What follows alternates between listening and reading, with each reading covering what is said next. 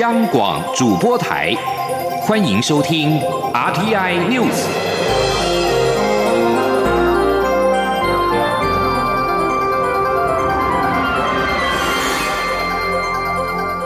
听众朋友您好，欢迎收听这节央广主播台提供给您的 RT News，我是张顺祥。经过二十四年的努力，台湾十六号终于从口蹄疫区除名。世界动物卫生组织十六号晚上在官网公布新闻稿，宣告代表大会通过最后决议，正式改列台湾为口蹄疫非疫区，而且不施打疫苗。总部位在巴黎的世界动物卫生组织在相关的新闻稿上面写道：，今年因应疫情的特别世界代表大会，总共通过了十五个新的卫生资格认定。除了中华台北，也就是台澎马不含金门改列为口蹄疫的非疫区，而且不施打疫苗拔针之外。巴西圣卡塔里纳州以及哥伦比亚部分区域也改列为口蹄疫的非疫区，施打疫苗。其余五种世界动物卫生组织优先处理的疾病，则是猪瘟、传染性的牛胸膜肺炎、牛瘟、牛脑海绵状病变，也就是俗称的狂牛症，以及非洲的马疫。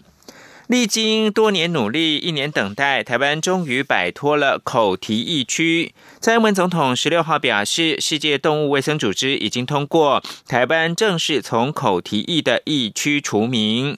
总统晚间在脸书发文表示，等了整整二十四年的好消息，一定要立刻告诉大家。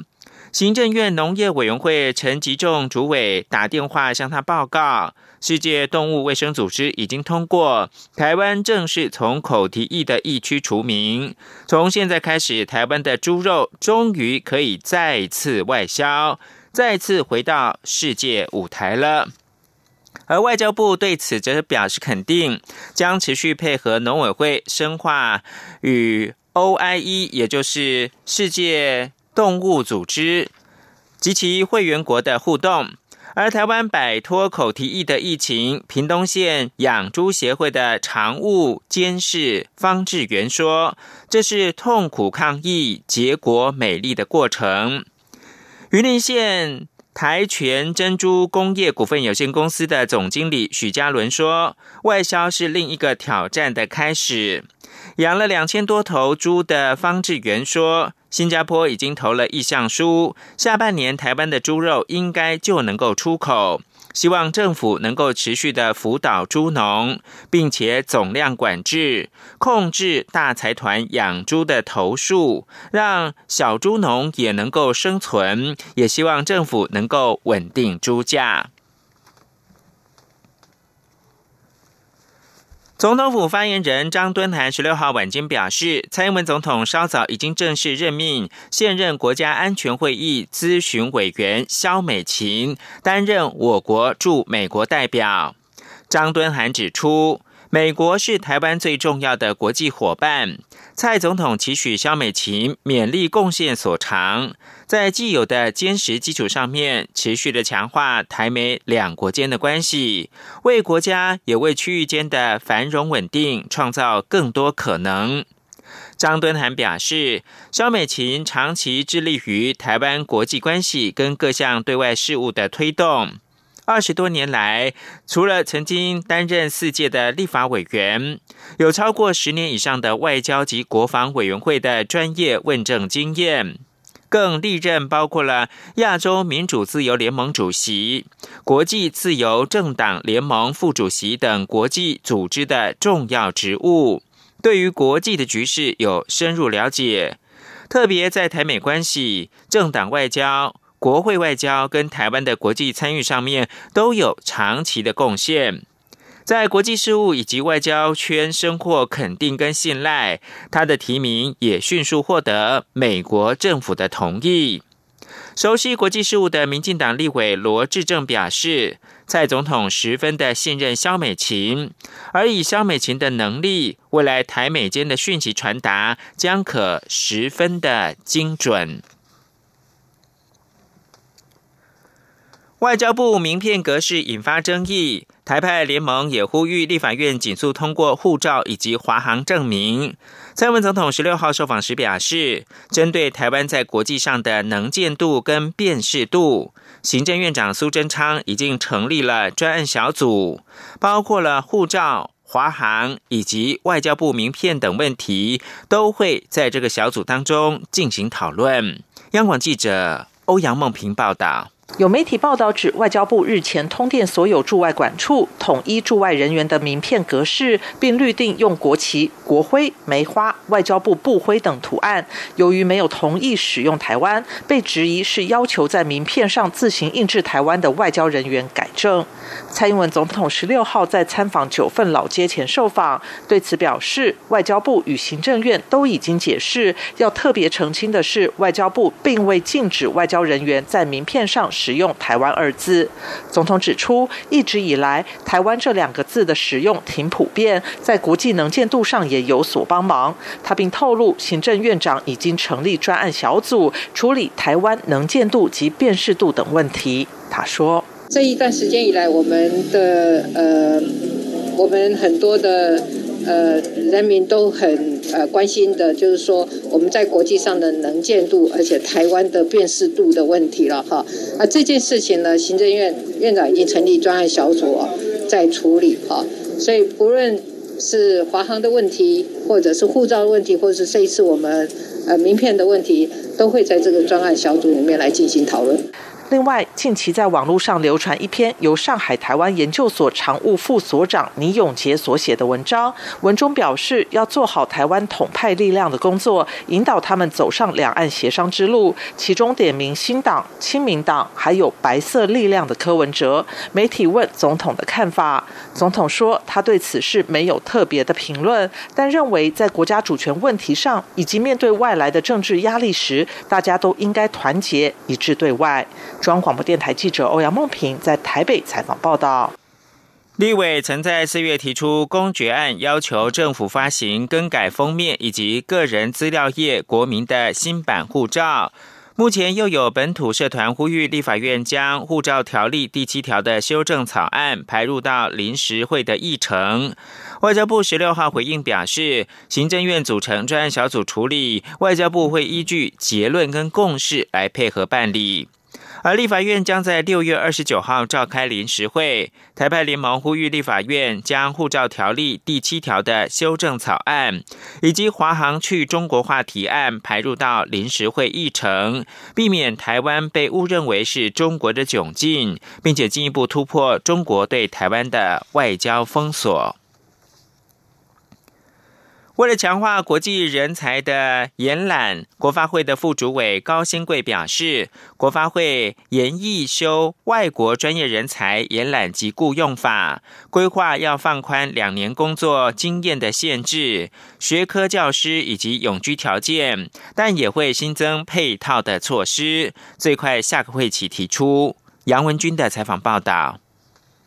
国发会副主委高先贵十六号与媒体座谈时指出，现在进入后疫情时代，产业链重组，顶尖人才需求非常大。台湾优秀防疫，增加国际能见度，是带动台湾人才回流的有力契机。因此，国发会将从松绑法规、强化延揽、优化环境三个方面，着手修外国专业人才延揽及雇用法。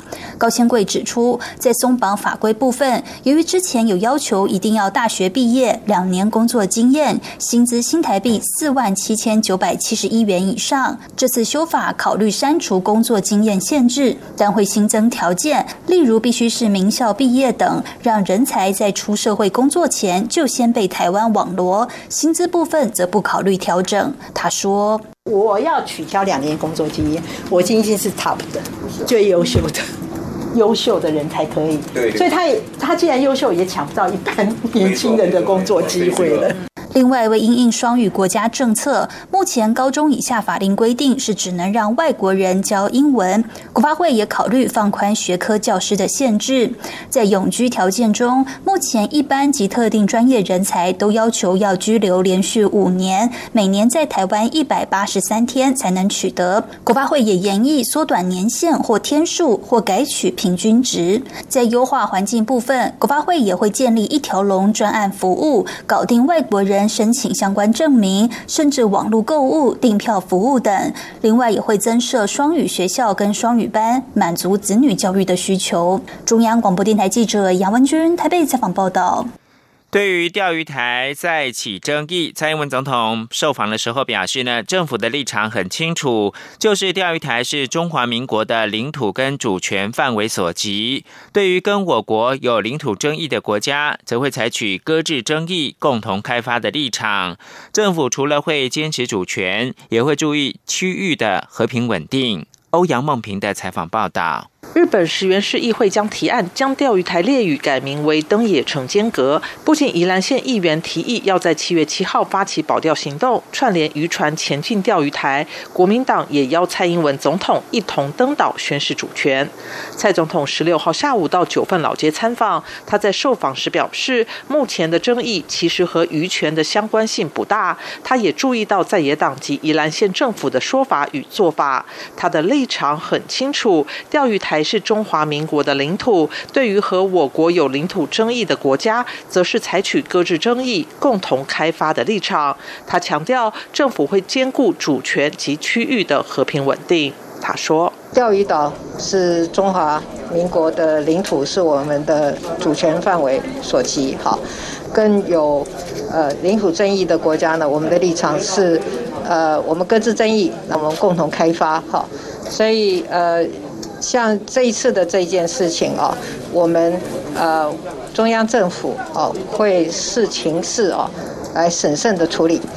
一方面呢，我们要坚持我们的主权立场，维护我们的主权；另外一方面呢，我们也要注意到这个区域的和平稳定的维持。另外，国民党立委蒋万安指出，在前总统马英九时代，时任立委的行政院副院长陈其迈曾经建议到钓鱼台办钓鱼比赛，他呼吁陈其迈落实当年的主张。对此，蔡总统只表示，国民党立委常把历史上发生的事错置在不同的时空环境里。中央广播电台记者欧阳梦平在台北采访报道。印度的陆军十六号表示，印度跟中国部队十五号晚上在具争议性的边界地带爆发冲突之后，印度的官兵丧生的人数已经增到二十人。印度陆军在声明当中说，在一名军官跟两名士兵丧生之后，又有十七名的官兵伤重不治。声明当中说，双方在爆发冲突地区的部队已分隔开。印度外交部十六号表示。中印边防部队在引发争议的边境地带暴力对峙，导致印度军队丧生，全是北京意图片面的改变当地现状的结果。如果中国遵守两国为了降低紧张情势而达成的协议，原本可以避免这种情况。了解内情的印方人士表示，中国部队持棍棒对印度的官兵发动攻击，印度部队的。指挥官受伤倒地之后，更多的士兵涌向那个地方，丢掷石块攻击。他又说，中方召来增援部队，双方打了几个小时，但都没有开枪。这是这两个同为核武强权的邻国数十年来首度因为冲突造成的伤亡。这里是中央广播电台。大家好，我是十号伟医师。随着台湾疫情趋缓，国内也启动防疫新生活运动，在维持良好的卫生习惯下，适度放松享受生活。如果是大型聚餐活动，记得留下定位联络资讯，用餐前后正确洗手，保持手部卫生，并落实公筷母食。而餐饮业者定期消毒桌面、菜单与环境，厨师烹调时佩戴口罩及勤洗手。让我们一起落实安心防疫，也兼顾安全舒适的生活品质。有政府，请安心。资讯由机关署提供。现在是台湾时间清晨的六点四十四分，又过了三十秒。我是张顺祥，继续提供新闻。欧洲议会严重的关切中国政府推动制定港版的国安法提案，强烈谴责北京不断的干涉香港内政。除了呼吁会员国向国际法院提诉讼，也强调愿意跟国际伙伴合作，巩固台湾的民主。中国全国人民代表大会五月二十八号通过了港版的国安法立法授权。香港经济日报十六号报道，此法可能在七月初通过，并争取在香港立法会九月六号选举之前实施。中国推动港版的国安法，除了改变对香港实施“一国两制”的承诺之外，更可能削弱香港自治、资讯自由，引发美国以及英国的严重关切。代表欧洲民意的欧洲议会议员十五号提出了一份跨党团的联合决议草案，力挺香港。由于有意见认为，北京趁着国际社会忙于对抗二零一九冠状病毒疫情时，推动制定港版的国安法，下一步可能对台动武。这份草案中也凸显台湾的重要性，表示欧洲议会注意到中国背离一国两制，作为越来越不得台湾民心，并强调愿与国际伙伴合作巩固台湾民主。美国联邦准备理事会主席鲍尔十六号表示，尽管最近出现一些正面的迹象，美国经济要从二零一九冠状病毒疾病大流行复苏，仍存在重大不确定性。鲍尔在参议院银行委员会半年一度的作证当中警告，除非消费者相信 COVID-19 已经被击败，不太可能完全的复苏。鲍尔再度承诺，联准会将使用所有的政策工具，确保经济从疫情当中复苏。他也表示，低收入者和少数族群在疫情当中受创最深。由于美国联准会推出振兴的经济措施，以及美国在封锁数周之后，民众恢复消费的习惯，五月的零售销售增幅创纪录，远超出市场的预期。投资人期待经济迅速的复苏。欧洲股市十六号是收高的，伦敦金融时报白种股价指数大涨一百七十八点，以六千两百四十二点作收。法兰克福 DAX 三十指数飙涨了四百零四点，收在一万两千三百一十五点。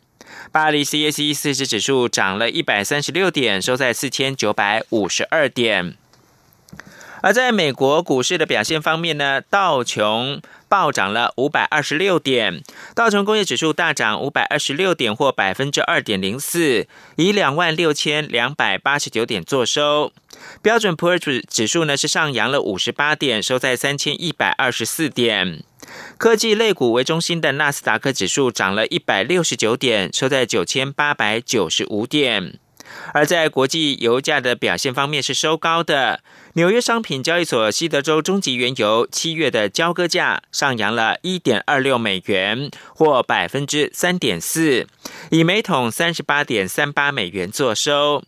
伦敦北海布伦特原油八月的交割价上涨了一点二四美元，或百分之三点一，收在每桶四十点九六美元。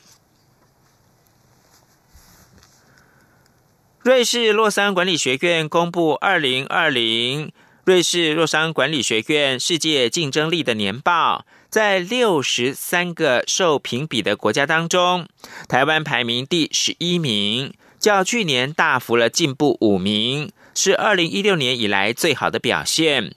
国发会分析，这次在政府效能、企业效能跟基础建设排名都明显的往前。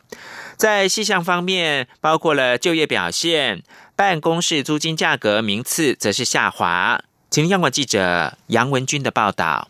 瑞士洛桑管理学院 （IMD） 十六号公布二零二零年 IMD 世界竞争力年报，在六十三个受评比国家中，台湾排名第十一名，较去年大幅进步五名，为二零一六年来最佳表现。若与东亚邻近国家相比，台湾领先中国大陆、韩国、日本，仅次于新加坡及香港。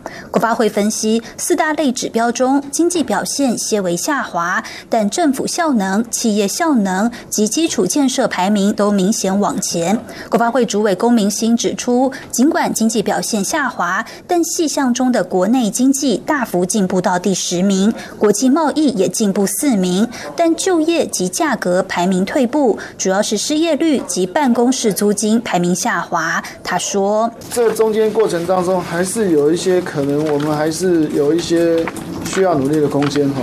就业啊，或价格的部分，稍稍有一些呃，要名次上稍稍有一些退步哈。那我想这个部分，尤其是青年就业的部分，我们那个时候的确是还要做一些加强。若观察细项排名，台湾在企业反应快、弹性大以及行动宽频占手机市场比率这两项都排名第一，但外人直接投资存量及再生能源占能源需求比例则都排名第五十七名，是相对弱势的项目。另外，龚明星也指出，这次报告也可看出美国跟中国大陆排名下滑，可能与美中贸易战有关。香港也因为社会动荡排名下滑，台湾。湾有在局势不稳时掌握趋势，逆势发展，明年排名应该有机会往前。中央广播电台记者杨文君台北采访报道。继日前走访基隆庙口夜市之后，蔡英文总统十六号与行政院长苏贞昌在交通部长林佳龙、经济部长沈荣金的陪同之下，走访了新北市著名的景点九份老街。总统受访表示，九份是他很喜欢的地方，但已经有很长一段时间没来。这段时间，九份也受到疫情较大影响，所以他特别交代幕僚找时间安排他到九份走走。除了就地重游，也希望鼓励大家多出门消费，到处吃，到处买，让经济可以很快的振兴起来。至于身为地主的新北市长侯友谊，并没有随行，事前也不知总统跟阁魁到访。蔡总统以及苏贞昌都说，侯友谊的市政工作繁忙，所以没有特别麻烦他。台湾在 COVID-19 疫情趋缓之下，已经在六月七号宣布解封。财政部十六号也由部长苏建荣宣布十一项疫情之后的振兴相关措施。陈立信宏报道。财政部推出的十一项振兴措施，其中也包括引导中央政府自偿性债务透过发行乙类公债筹资。财政部长苏建荣表示，乙类公债过去在新建高速公路发行过，二零一四年也曾发行，之后就没有再提出。此次疫情，财政部也希望透过乙类公债的自偿性，可以减轻公务预算举债的压力。以目前来看，交通部的机场扩建相关裁员，也可以考虑采用。发行乙类公债，将可以增加债市投资标的，吸收游资投入公共建设。另外，财政部也将再次吸手公股银行，在疫情稳定之际，进一步整合资源，推出公股吸手兆元振兴融资方案。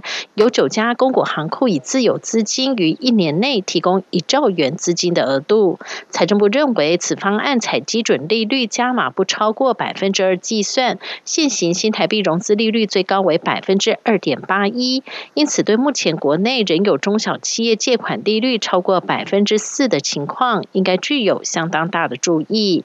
财政部长苏建荣说：“疫情过后，那我们国内的产业啊要调整，那么很多啊厂商，国内厂商，特别是回来台湾的投资的，或是我们吸引回来的投资的厂商，那产业链的调整，它必须去布局。布局完成以后，等到国际疫情、国际之间疫情比较稳定后，经济复苏的时候，它可以马上 catch up。”整个整个这个经济复苏的这个力道啊。至于是否担心兆元融资方案引发像是庆富案重演，苏建荣也表示，兆元振兴贷款是由各行库评估承贷，和政策性贷款不同，且各行库着重的特定产业也不同。像是兆丰银着重于大型企业，中小企银就专责于中小企业贷款。财政部也希望，在疫情中受创的企业在重新布局时，不会因此贷不到资金。中央广播电台记者陈琳信鸿报道。